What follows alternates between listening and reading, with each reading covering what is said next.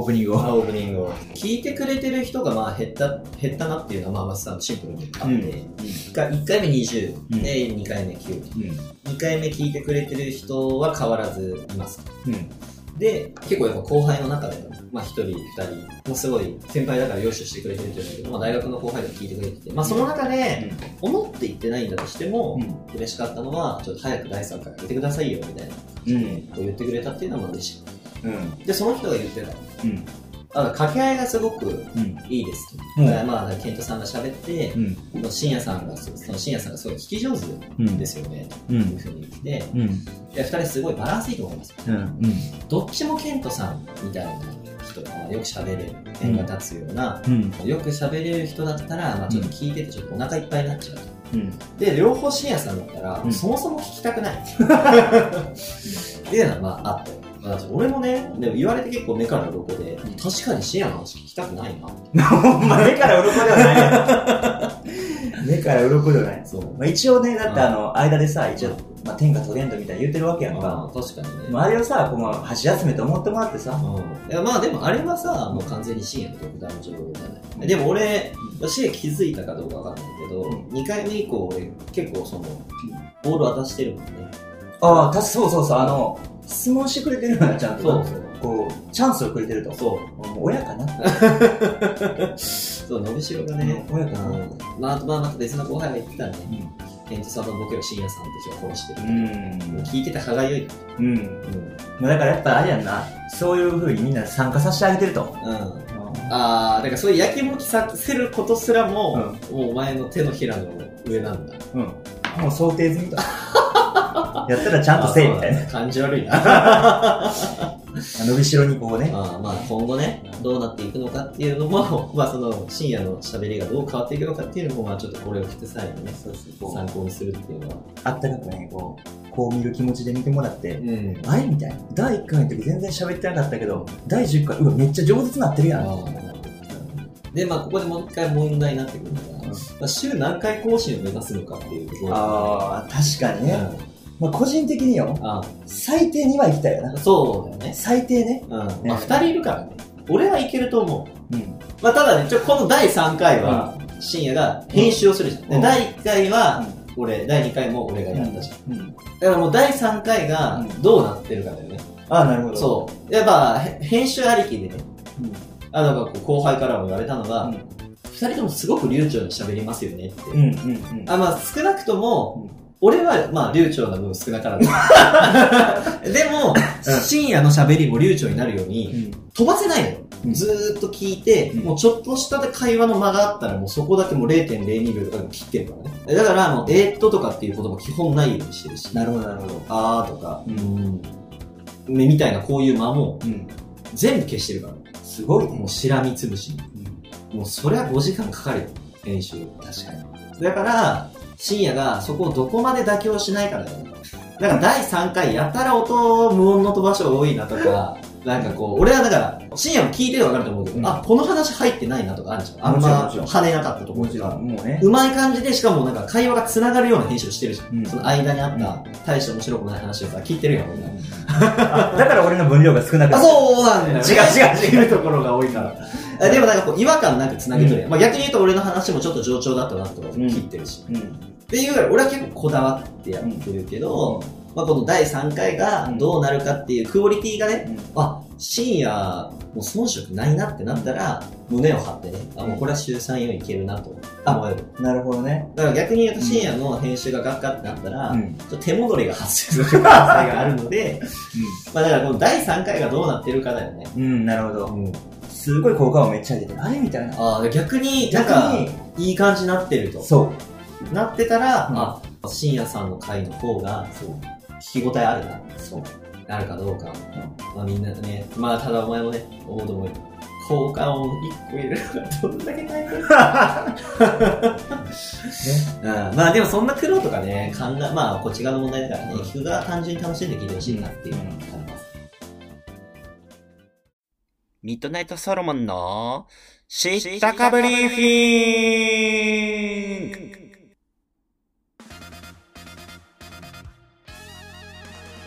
皆さんどうもこんばんは。ミッドナイトソロモンのケントです。このラジオでは世間巷で流行っているビジネス書、時事経済、カルチャーなどをざっくりまとめた形でご紹介し、皆様に明日から知ったかぶれる程度の知識を提供していきます。この番組で語られるにわかの知識さえあれば、本物の知識を持っている人から本当の価値ある知識をゲットできることでしょう。そう、世の中を渡るには2%の知識。それさえあれば100%知っている人がきっと教えてくれる。さあ、明日から、てかあれ知ってる？あれってさあと、ドヤ顔でニヤカの知識を語っちゃいましょう。はい、どうも改めましてこんにちは。ミッドナイトソロモンのケントです。えー深夜です。はい、サボンね。まあいいけど。えーっとね。で、今日をお話しするのは、まあ第1回、第2回と、うん。まあ本を紹介したんだけど、うん。まあちょっとね、今回は本とかじゃなくて、うんまあ単純に俺が自分で調べたうん上での俺の理解っていうのをこう説明したいなと思ってて、今回のテーマは妖怪。妖怪。そう。まあ、実は妖怪って言い方って中国から来てるんだけど、うん日本ではもののけって言い方をしてるね。うん。お。いわゆる日本にあるそういうお化けとか、うん。鬼とか天狗とか、まあそういった概念を、うん。まあ総称してもののけと呼ぶんだけど、うん。ちょっと今回はそれをご紹介したいなと。まあなんかなんだかんだ日常でさ、うん。まあ妖怪とかそういったものって多分知ってるわと思うんだけど、うんもしいなどんな妖怪知ってる？六六尾。ああ、66ね。他は？板木綿。一旦もめんだろ。あまあまあそういうのだよね。うんでもあれって意外とその超近代。うまあ、。一旦木綿とか六にか六六尾とかっていうのは江戸時代以降。うん。だからまあ1800年代とか1700年代以降なんだよね。うん。まあそれ以前からも、まあいわゆるそういうもののけとか言われるものあったんだけど、まあよくよく考えたら、妖怪とかもののけってどういうルーツがあって始まったのかっていうところを意外とみんな知らないんだよね。うん。でも、実はそこには、うん。まあ、すごくこう、ロジカルというか、あ、そういう理由だったんだね、みたいな、うん。っていうのがあるので、まあ、いわゆる民族学っていうふうに言われています。あの、まあ、俗、俗説とか、あの、人弁に谷みたいな感じの。うん俗っていうのと、あの、民の民ね。で、うん民族学っていうのがあるんですけど、まあそういうなんかこう、古来からの言い伝え、まあ、神話とか、そういったものが、まあどういったルーツを経て生まれたのかみたいなのが民族学っていうんだけど、うん。まあ実はですね、鬼、あの、そういった妖怪とか桃の毛っていうのもルーツがあるので、うんまあなんかそういったルーツを紹介して、まあちょっとでもそういう妖怪っていうものをうん。民族学的にね、うん。興味を持ってもらえたらいいなっていうのが、今回の知ったかぶりフィルムのテーマとなってます。すごい難しいな、民族学的。そうそうそうそう。まあなんかこう民族学的っていうだけでなんかちょっと頭よく見えるっていうのがあるよね。まあなんかまさにこう知ったかぶりやすいテーマだなうん。というふうに思います。うんはいでまず、まああの、歴史がありまして、まあ日本最古のもののけっていうのは、まあ実はうん鬼なんですよ。うん。うん。あの、まあいわゆる俺らが知ってるようなうん。もので言うとね。で、まず、この鬼っていうのを、うん。まあ想像すると、うんまあいわゆるこう、もじゃもじゃ頭、うん。角生えてて、うん。で、やっぱこう、ゴリッとしてるうん。マッチョでいて赤いじゃん。うんで、虎柄の毛皮を着てるじゃない。うん鬼のパンツはいいパンツ。うん。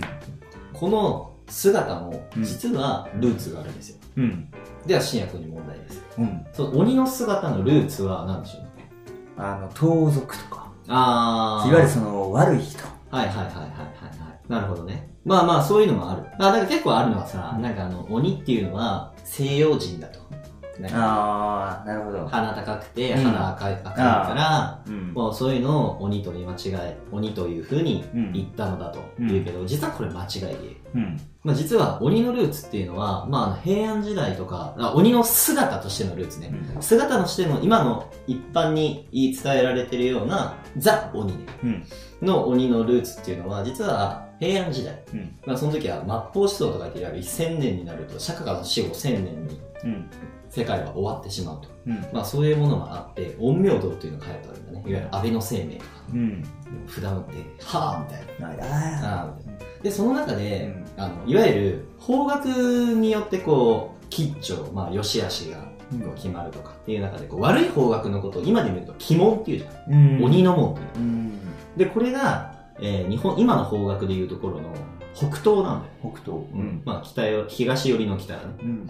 うん。で、ここの、あの、昔はさ、その東西南北って言い方じゃなくて、あの十二支にうん。たどり着いたのね、方角をね、吉虎部達に、うんまあ、されてる意味。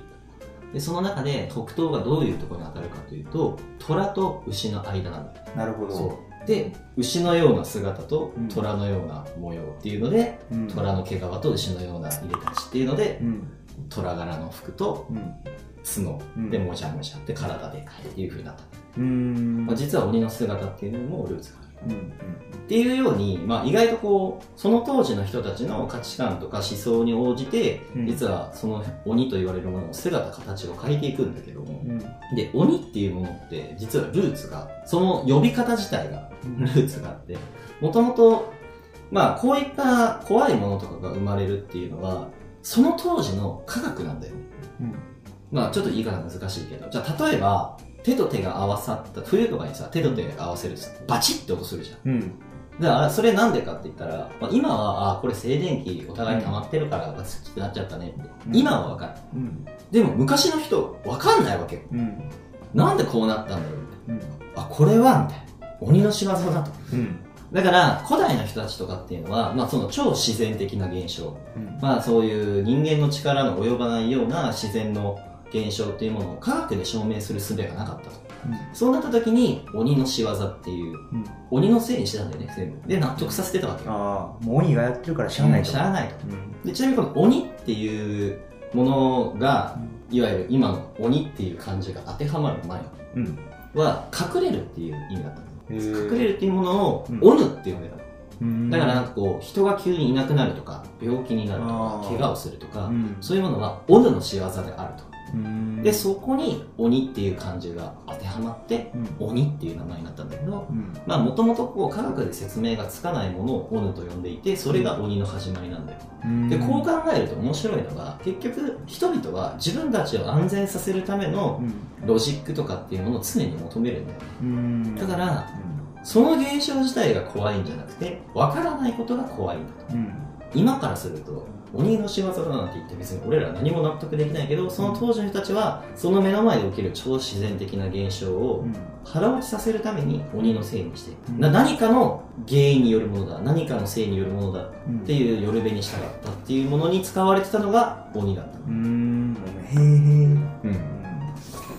でまあこれもねでも実は古代っていうか、まあ、いわゆる平安後期ぐらいまででこっから鬼っていうのは怖がられる畏怖の対象とかではなくうん。どっちかというと娯楽的な存在に寄ってくんだよねうん。鎌倉室町ぐらいだとうん。その時に出てきたのが一寸法師とか桃太郎とか鬼出てくるいや室町時代から書かれた話なんだよ平安後期ぐらいになると、まあ、みんな頭も良くなってきてうん。科学的な説明ができるようになるんだよなあうんの中国とかからも書物が入ってきて遣唐使とかうん。そういうのなってきていろいろ学術的な説明ができるようになった時うん。もう鬼っていうのが生活をしていく上で必要なものじゃなくなったわけようん。でもそう存在としては残ってるうん。っていうところで娯楽的な要素として取り入れられるようになったうん。でもここで注目してほしいのが一寸法師とか桃太郎とかっていうのも絶対語り出しは昔々なんだようん。だから今の時代にはもうすでに鬼はいないっていう前提なんだようん。室町時代とかにその鬼の話ができてても,、うんもう室町時代に鬼はいないんだようん。なるほどね。その当時にできた話は昔々、うん。なので鬼っていうものが本当にみんなの中の存在の中で信じられてたのは、うんまあ、奈良とか平安中期ぐらい、うん。こうやって見るとこう結構面白くまあ、へえ、みたいなね。確かにね。でこっから先じゃあ鬼がいなくなった後まあでもそれでもまだまだ昔の時代ですから、うん。何かしらの超常現象が起きた時に説明をつける何かが必要になる、うん。こっから鬼じゃなくなって他のものになっていくんだけど、うん。これ何か知ってる？お化けやな。うんまだまだ先なんだよおお化け まだ先か。そうなんだよ。うん。実はねこっから先はね天狗になる天狗。そうでこのなんでじゃあ急に天狗になる、んで今天狗ってさ漢字で書ける？あの天うん。天にさ、グあのー、グーね。そう、あの、獣編に、俳句の句句ね句まあ、これは犬っていう字のなんか、いわゆるこう、漢字体うん。なんだけど、これ天狗って、に人々の中で語られるようになるのは、うん。いわゆる平安後期以降。で、これ何の区切りかというと、山岳信仰、密教が流行り出す時なんだよな。いわゆる空海の天台宗。あ、空海、真言宗だな。あとは最澄の天台宗。うんいわゆる山ごもりをする山伏がうん。出てくるようになってから今度は仏教的なところで名を馳せてた鬼からうん密教とかの考えにそぐる天狗というものがうん。人々の畏怖の対象になるうん。そして共通しているのは山に住んでこれなんでかわかる？なんでそういう怖いのが山に住んでいるお昔々のところには大江山の四天童子これはまあ坂田金時あの金太郎さんうん。の退治した妖怪だよね、うん。大江山の四天童子まあだからなんで、まあ天狗が山にいるんかと。鬼が山にいるのかと、うん。だから人々の畏怖の対象は山にいたんだよ、んなんでなんでしょうね。まあ山に住んでへんからっていう。まあさっき言ったように、こう、わからんもんが怖いと。うん。で山がようわからんと。うん。だからそこにおるやつは怖い。正解。おお そう。でおー！そういう意味だと実は鍛冶屋うん山ごもりをして刀打ちとかをしてる鍛冶屋も当時鬼って呼ばれてたんだよ要は山の小屋とかで材料とか集めてやるから、で山にいるものは全部鬼なんだっていうけど、まあ正確に言うとうん。当時ってうん。電気がないじゃんうん。だから確かにね。真っ暗なわけよ山ってめっちゃ怖い。そうだから怖いところなの山、うん。でそこにいる異界のものってうん。すべて鬼なのでここでね、まあで、そこから次はね平安後期以降、天狗っていう風になってくるんだけど、実はね、天狗っていうものの文献がうん。日本の中で初めて出てくるのは実は飛鳥時代なの。実は鬼とかがこう一般に広がる前、まだ当時鬼が鬼って呼ばれてた時代から、実は天狗っていう記述が出てんだけど、うん。実は天狗って中国と日本って意味全然違うんだよ。中国は天狗の空をかける犬、天かける犬、つまりあの水星のことだったの。うん。で対して日本では鼻が長くてうん。カラスの羽が生えてる、うん。まあ、身体能力がすごく高いうん。で里から人を連れていくよううん。な神隠しを起こす人が天狗っていうふうに言われてたん。でそしてまあなんかここでまあ天狗のねこう服装っていうのもまあこれは諸説あるけど、うん。服装とかある山伏の格好をして。うん。で鼻が赤くてこう長い、まあ、あれはもう禁欲生活を送ってる山伏がうん。ギンギンになってる姿とかっていうのがこう具現化したものが天狗風みたいな、ここがギンギンなんだ。そうそうそうそうそう。そう生からかけ離れた生うん。活をしてる、うん。こっから先で天狗っていうのはまあ割と江戸時代中期ぐらいまでこう信じられるようになるんだけど、まあこっからやっと妖怪っていうものが娯楽の中に登場し始めるんですけど、まあここからねいわゆる六六尾とかうん。のっぺらぼうとかね。のっぺらぼそうまああのいわゆる小泉八雲さんとか。小泉八雲って知ってる？知らん。え知らない？知らん。マジで？それあれじゃない？大阪なかったで、それ。いやちゃうちゃうちゃうちゃう小泉八雲って、うんあえこの人はねうん実はうん。江戸時代あそれこそのっぺらぼうとかのうん。物語を書いた人あと雪女とかあ、作者ね。そうああ、俺な、あの、履修漏れ。ああ で実はね、うんこの人ってギリシャ人なんですよ。そう外国人が実は日本の文化と思ってた雪女とか、うん。のっぺらぼうとかっていうのを広めた人なんだけど、うん。こういった話がある中にですねうん。で江戸時代とかに葛飾北斎とかそういった浮世絵とかの文化が広がってきて妖怪とかっていうものが絵に残されるようになったっていうところに人々のイメージっていうものが具体化されるんだよね実は鬼って人が描くもので全くこう当時昔の人とかってバラバラなんだよ、うん。まあ、それこそ深夜に言ったみたいに山に住んでるのだから山賊とかも鬼だしちょっと追いはぎも鬼だしちょっと正解。そう、だから近いね。で、まあこういった形でですね、うんまあ実は人間の畏怖の対象とかって掘り下げていくと、あ、こういったものに対してうん。鬼という理由付けをしたんだなっうん。ていうふうに考えられると、まあなんか俺のこれの何が面白いかっていうとさ、人間の当時の人たちの考えとか感触とかって知る由もないけど、うん。その鬼って当時言われてた人、あ、本当に山が怖かったんだなとか、うん。暗いものに対して恐怖を感じてたんだなとか、うんなんかそういったものを感じるとさ、なんかその当時の人に慣れた気分になるじゃん。うん。っていうのが結構俺好きで。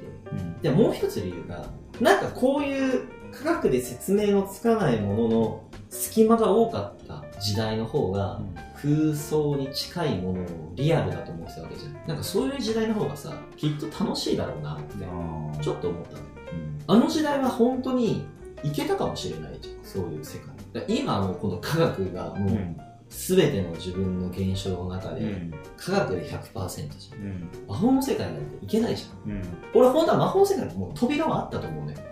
でも、科学っていうものが流行り出して、うんきっと魔法の世界の扉っていうのも俺らは触れなくなって、もう俺らバグルになってマグルね。そう。で、妖精もいるんだよ、きっと。うんでももう見えない。俺らも科学の文明の人だから。うん。って考えるとなんかこう、ちょっと昔の人のそういう話が聞くとさ、まあそういう恐怖心からうん。生まれたものだとしても、うん。その当時の人の生活を知れるっていう意味だと、なんか夢があるし、なんか俺らがこういう世界行けたらいいのになって思う扉が、うん。俺らが思っているより近くにあった。時代なのかなって思うと、なんかそう、仲いいよねって、そう、なんだろう、シンプルに言うとロマンがあるんだよな、民族学には。うんでもなんか面白いと思うのが、でも、じゃあもう今も This is 科学の時代ですよ。でも、そういう、まあ、いわゆる戦後以降に生まれた妖怪とかいるじゃないですか。うんうんうん口裂け女ですね。あめっちゃ怖いよなそう。科学が全盛の時代ですよ。まあ言っても。実は口裂け女が一番最初に文献に登場するのは、うん1979年。めちゃめちゃ最近やんなそう。1970年代そう。当時はね、パトカーとかが出場したり、埼玉県とか北海道とかでは集団下校が行われたりするほど、もう社会現象になってた。あ口先女がそう。そう。で、1978年12月初めに、うんちなみに口先女が始まったうんとこってどこか知ってる？千葉うん。違う。実はね、岐阜県なんですよ。うんで、マスコミに初めて登場したのは、1979年1月26日の岐阜日日新聞。そして週刊朝日1979年6月29日号に記事が掲載され、1978年12月初めに岐阜県鴨郡八百津町で農家の老婆が母親から離れたトイレに立った際、口裂け女を見て腰を抜かしたという噂が週刊誌で紹介されるんだよ。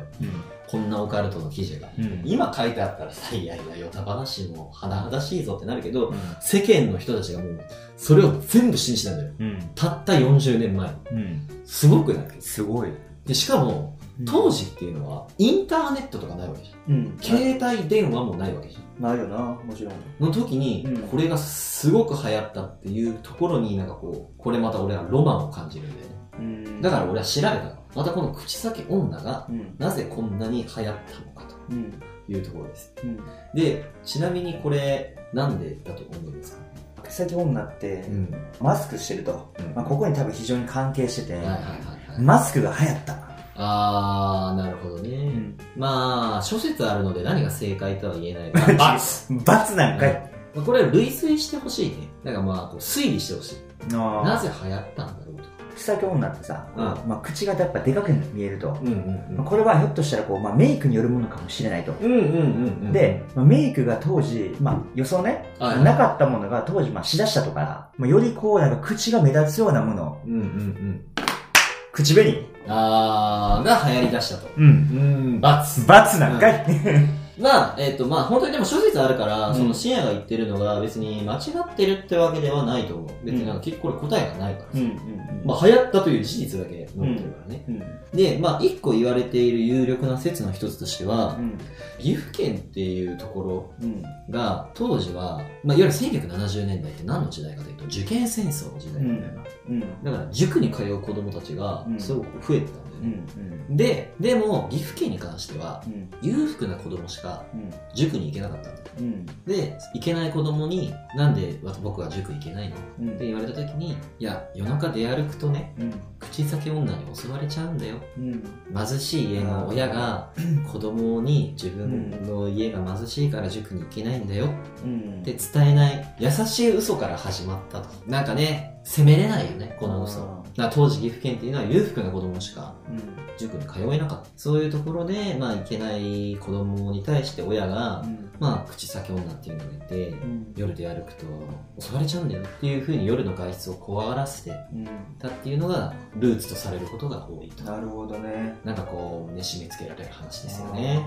いや俺もさあの、うん小さい頃母親になうん。「あんた」みたいなうん。「爪切んな夜に」ってうん。なんだっけ、親の死に目に会えんみたいなそれはあの霊柩車の親指やねああ。で「蛇出るで」ってそれ夜に口笛吹くんじゃないの？あれ？俺爪切りで蛇って言われてて。まあまあ、これには地域差あるからうん地域さん。まあまあ上だけはね、あ。うん。まあ、蛇と言われてたわけよ、はいはいはい。で俺やっぱそれをさちっちゃい頃からほんまに幼少期からさ言われ続けてきたわけで、大学生になっても夜爪切ってなかったもん、うんうん。すごくない、で、やっぱそういうふうにこんう、なるほどな。なんかその嘘とかう、ん。そういう、そういうロジックで説得してきたうん。ことをう、んほっこりしない。うん。えだから俺がその民族学好きなの、そういう感じで。なんで鬼って急に出てきたんだろうみたいな。でルーツ調べたら、実は単純に暗いところが怖い人たちが、うん。暗いものの怖さっていうのを鬼っに例えたんだって考えるとさう、んもう1000年1500年前の人にもさ、うん。なんかちょっと親近感感じるよね、うん。っていうのが結構好きなんだよね、うん。まあ、あと単純に鬼っていうものが生まれたこう知的好奇心が満たせるっていううんところがね、でちなみにですかこの口裂け女なんですけど、1979年8月頃にパタッと噂が途切れてうん。物語は収束に向かうんだけど、うん。なんでだと思います？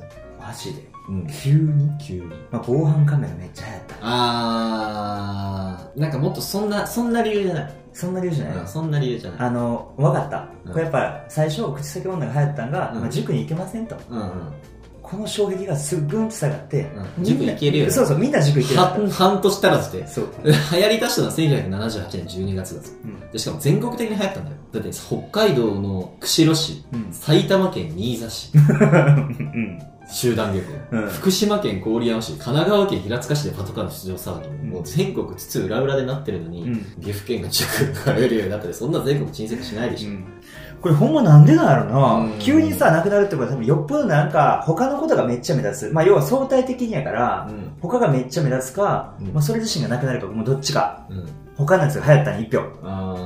ブー まあまずそもそもなんでこんなに流行ったのかっていうところを考えた方がいいよ子供やね。そう要はだから、うん学校とか、うん。子供たちが会う期間にめちゃくちゃ流行ったうん。で、8月になったら途絶えた。つまり子供たちのサマーバケーション、そうなったことで子供たちの情報交換とか口コミが途絶えたためと。意外とね、こう分解すると大したことないよね。そうなるとさ、そう、俺がこういうの好きな理由がさ、うん俺怖がりなのよ。鬼も怖いし、天狗も怖いし、口先も怖いけど、うんまあ、よくよくルーツまで辿って考えるとなんか、まあこんなもんか。そうだったらちょっと怖くないじゃん。まあやっぱ分からんもんが怖いもんな。そう、分かると怖くないかっていう風なのが、まあちょっと今回ね、うんまあざくっとうん。妖怪とか、うん。この都市伝説とか、まあそういったものには必ず理由があるっていう、うん。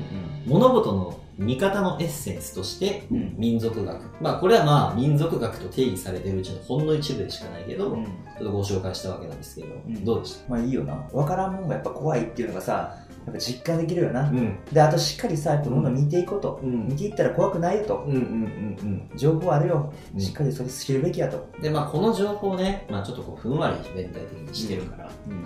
まあこの知識をね、うん。まあ、今度日常でどうやって使うのかと。いや、俺すげえチンコでかいんだよね。え？天狗並みです、天狗並み。ああ、うん。ちょっと下品じゃん、深夜くんって。多分なるじゃん。うん。深夜くん下品じゃん。いやいや、でもあながちその天狗とおティムティムっていうのは、あの、関係性がないと言えないんですよ。うん実はこの天狗の花っていうものはそういった勢力、男の勢力っていうのを表してるんですよね。うんえー、またまた深夜くん適当なこと言って、みたいな。なると思うんですけど、いやいや、でももともと天狗っていうのは、あの、山岳信仰、まあ、山ごもりして、行する山伏さんの中で生まれてきた思想なんですよね。山伏さんってどう、何してるかわかります？山ごもりで一人で修行してるんです。性欲溜まるんです。ギンギンになるんです。それは天狗でポンポン、ポンポンじゃないな。そう、ティムティムっていう風になるんですよね。そう、深夜君賢いなでも話汚いから嫌いうん。っていうのが今回の。あ、明日から嫌い？明日から使える知識かな。う。うんん。続いては、私、深夜のコーナー。このトレンド、押さえとかな、天下トレンド。さて、改めまして、こんにちは。ミッドナイトソロモンの深夜です。このコーナーでは、私の独断と偏見で、次の時代を彩るであろう、新たなトレンド、コンテンツをご紹介させていただきます。本当に流行るかどうかは運次第。流行れば俺のおかげ。流行らなかったら時代のせい。他力本願で参りましょう。はい。天下トレンドのコーナーで。ああ、もう毎度おなじみ。毎度おなじみのねはい。今回は何ですか俺ってなんか癒し求めてるなって。うーん、まあね、確かにもうすさんでる時あるもんな。そう。まあでも俺も深夜の立場だったらすさむと思うよ。はい。いつもや作んなよ。いや、本当に、もう胸張って生きれてるだけもう全然グッドグッド。グッとくるじゃん。そう。で、まあなんか癒しでさ、まあ俺さ、前言ったように、うんあの枕オーダーしてて、はいはい。まあ5万円の枕を買いましたと。おー、高いね。何に、何がそんな高いのこ人間が、こうまあしっかりこの S 字の首を持った状態で寝れますと。ううんまあこれができれば、要はもう首に負荷がかかったような状態なので、うんぐっつり眠れますと。うんうんうん。そしたらまあ日中、な快適に過ごせるやんか。あそうなんだよ。うん。まあ S 字を維持できてると快適に過ごせる。快適に過ごせると。え、なんかもしかするとさ、肩こりとかもそういう原因になるの？もちろん。やっぱ枕変えると肩こりも治るみたいな感じ？治るよ。全部治るよ。本当なの？任しといて。え、じゃあ今日紹介するのは、えっ、と、枕じゃなではなくて、ないんだそう。で、まあ、まあ、今日紹介したいのは、まあ、はい癒し。まあ、なんで癒し求めるかっていうと、うんやっぱこう、回復したいから。うんなんかちょっと大丈夫なんか、俺も前半なんか妖怪ってだいぶふわっとしたコンテンツやって、お前後半癒しでふわっそう、癒し。大丈夫？大丈夫。大丈夫うん いいよ。はい。で、まあ、今日紹介したいのは、まあ、あの、固有名詞で言うと、ゼロジムっていうのを紹介したい。ゼロジム？ゼロジム。はい。で、まあ、このゼロジム何かって言ったら、は疲労回復のジムなんよ。疲労回復のジム。うんなんか普通、なんかこう、運動しに行くのがジムと思いがちだが、そういうことではなく、疲労を回復するためのジイエスム。。なるほど。だからまあ、さっきケントが言ったように、ジムってまあこう筋トレしてさ、こう痩せたり、筋肉つけつけたりっていうところやけど、この疲労回復ジムはもう、回復専門。まあ疲労は身体疲労と、うんまあ、脳の疲労。はいはい。75分間のメニューをこなすだけで、バッチリ治しますと。ほー、なるほど。そういったジム。うんうん。で、まあこれ、あの、実はあの、このゼロジムっていうのが、まあ千駄ヶ谷に、まあ1店舗できてんけど、最近もう2月のこの8日ですよ。新宿店2店舗目オープン。店舗目できたのが、千駄ヶ谷。で、いつ？2018年頃やな。まあ9月とか10月とか。ああ、そこは大味なんだ。うん、ごめんごめん。そんなに細かく調べてないけで、ど、半年後ぐらいのもう2月に、そ新宿に2店舗目をオープン。う。これ、まあなんで流行ってるかっていうまあこれなんで俺がこのトレンドやっててるかっていうと、まあそもそも今すごいのは健康ブームで、まあジムとか求められてる中で、はまあまあそもそもそのジムとかの市場は増えてますと。いはい。で、ゼロジムがすごい取り上げられとって、うん、うんなんかこう疲労回復する場所みたいなのは別に今までもね、なんかそういうマッサージ屋さんとか、うん。なんかそれこそなんかストレッチジムみたいなのがすごい流行ったよね、一時期ね。そうドクターストレッチね。ねはいはいうんそれとかとはまた違うんだ。全然違う。うん、なんかジムとかってね、なんか逆に疲れに行く場所ってイメージだよね。なんかその疲れが心地よくてみたいな感じじゃないんだね。じゃない。で、まあ、さっき女子がとか言ってんけど、まあ、このまあゼロジムっていうのを検索すると、そのゼロジムスペース、関西とか出てくるわけよ。はいはいはい。だから、そんだけこれ実はもう関西で多分やってほしい人ってすごい多い。うんうんうんうん。これが実は検索の4番目に出てくる。ゼロジムスペース関西。ああ、はいはい。そのぐらい多分関西の人は求めてると。あまあ、俺と一緒になって。あ、ああ、なるほどね。うん関西の人が求めてるんだ。関西の人が求めてる。えー、まあ確かに柄悪いしね。じゃあ、まあ、まあ、癒しが足らんとあ。ーうん確かに、そうシビアだな。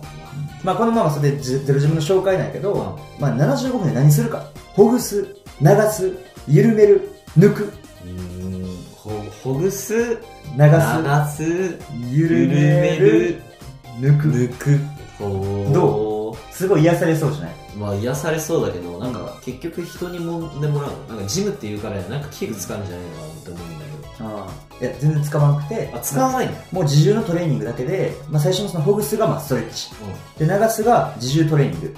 うん。これが結構厳しいらしい。うん、うん、あえて複雑な格好にすることで、うんもう頭の中をこう解放させる。要はもうその難しい格好だけをすることに頭を使わせると。ああ、じゃあもうその難しい格好に意味はなくて、もう頭の思考をなくさせるためだけの格好だから、なるほどね。そうそう。っていうのをして、まあもちろん脳もやし、体もすごいあえてそこで負荷をかけると。ああ、はいはいはい。ほぐして負荷をかけて、で、次の緩めるが、もうこれ瞑想。もうこう、あぐらかいてこう、もう瞑想する。なるほど。うんうんで、四つ目、抜く。うんこれ本当卑猥な話だったらブチ切れる これはね、ここまで平等に来てなんか最後なんか抜くんすよ普通にみたいな感じだったらそうそう、ブチ切れるそう、めっちゃ抜くんやけど、うんこれはめっちゃ抜くって何かっていうと、ひたすらこう、力を抜く。脱力。脱力するそう。これ15分間、ただひたすら脱力する。で、これで、もうほんまにめちゃめちゃスッキリしましたっていう、うん。レビューすごい多い。うん。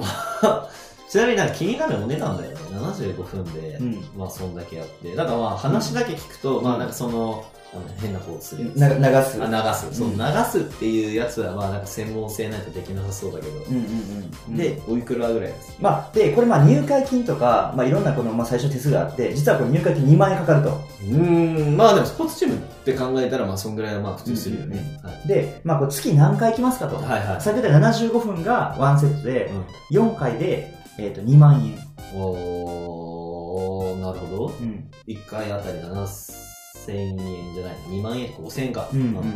ぐらいで、まあありますと。はただまあすごい人気やと。まあ2万円で、まあ月4回、まあ週1回行って、体がすごいリセットされるんであれあば、うんうんまあ行きましょうと。うんうん今、巷ですごいホットですと。あまあこれぜひ行ってみたいなと思うんだけど。あうんで、まあちょっとカレンダーをさ、こうまあ見てみたらさ、カレンダーでこう、それぞれまあプログラムのこの日程があって予約していくんやけど、うんまあ合わんよな。9時、20時15分からのこの枠、逃したら次、9時、10時15分の、その、この枠の、この2枠しかない。ああなるほどね、まあ、しかもこんだけ人気だったらなかなかいけないですよね。でしかもさ、ここ見てほしいんだけどさ、はいはい。バツバツバツってなってる。うん。これはもうここは予約がいっぱいですと。ああもうそんな感じだから、まあ、やっぱこれやっぱ人気なんやろうなって。思う。なるほどね。うん。なるほど。どう行きたくなった？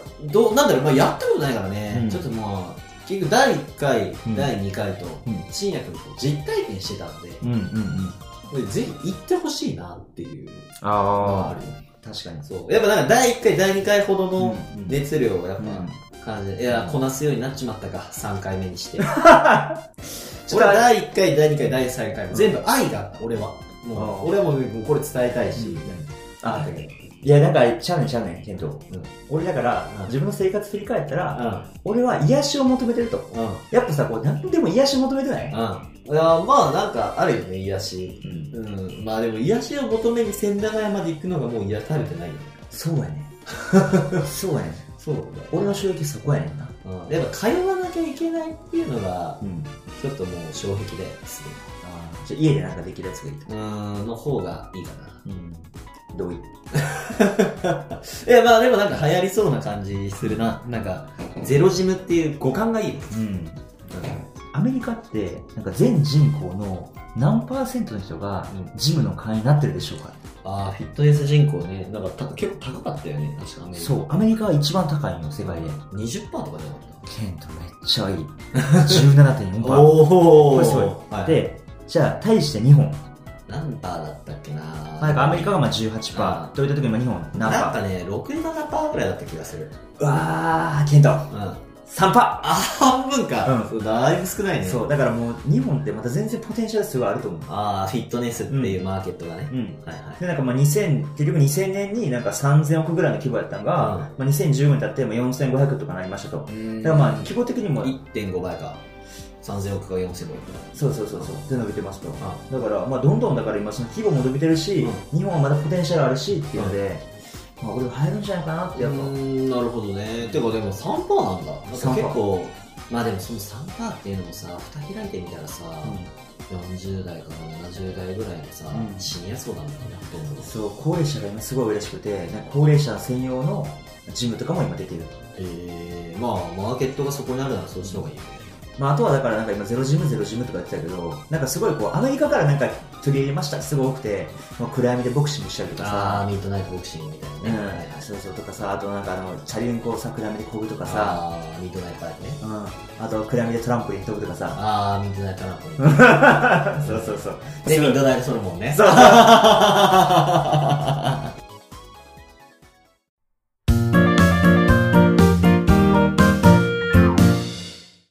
じゃあ最後のね、うん、雑談だね。雑談のコーナー Apple Music やってる？あ、やめた。やめた？うん。なんで？まあさ、あの、 Amazon Music あるし、ああ、なるほど。な何よりさ、まあ D ヒッツ、ああ、でいいなんか無料でついてるし、みたいな。ああ、確かに。